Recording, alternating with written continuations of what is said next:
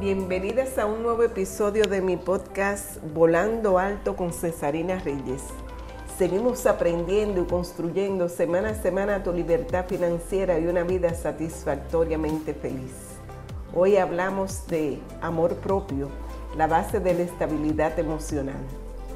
Aunque no lo enseñan en las escuelas, el primer y verdadero amor de todas las personas debería ser el amor por uno mismo.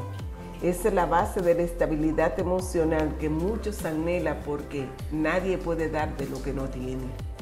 Para los psicólogos, la falta de amor propio se evidencia en gran medida cuando alguien tiene fuertes sentimientos de inseguridad, soledad, miedo, enfado, vergüenza o culpa y debido a eso son personas que no saben poner límites, permitiendo el maltrato emocional, psicológico y hasta físico en los casos más extremos.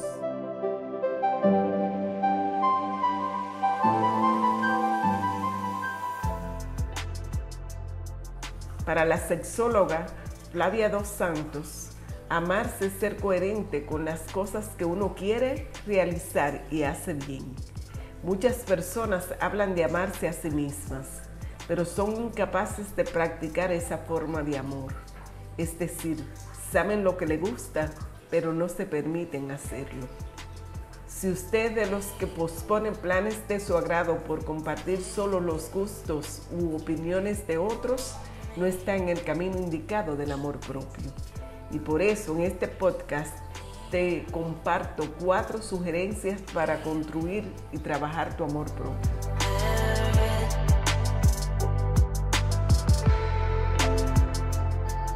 Uno, crear conciencia. Para construir o aumentar el amor propio es muy importante ser conscientes de nuestra forma de actuar, aprender a reconocer qué se siente, se piensa y se desea. La conciencia te ayudará a tener claro qué es lo que quieres y qué te hace sentir bien. Además, evitará que hagas lo que otros desean. 2. Identifica tu círculo social. Saber con quién nos relacionamos también puede influir en construir nuestro amor propio. Saber con quiénes socializamos y saber elegir los espacios para compartir con otros influyen en la manera en cómo nos vemos y de qué manera valoramos nuestras propias competencias. Busca personas que sientan que te aportan a tu vida, que tengan gustos afines contigo, que sus prioridades puedan ser parecidas a las tuyas y que haya una admiración de parte y parte. 3. El autoconocimiento refuerza el amor propio. Conocer nuestras fortalezas y debilidades es uno de los grandes pilares del amor propio lo que nos permitirá vivir consciente para procurar una mejor versión de sí mismo.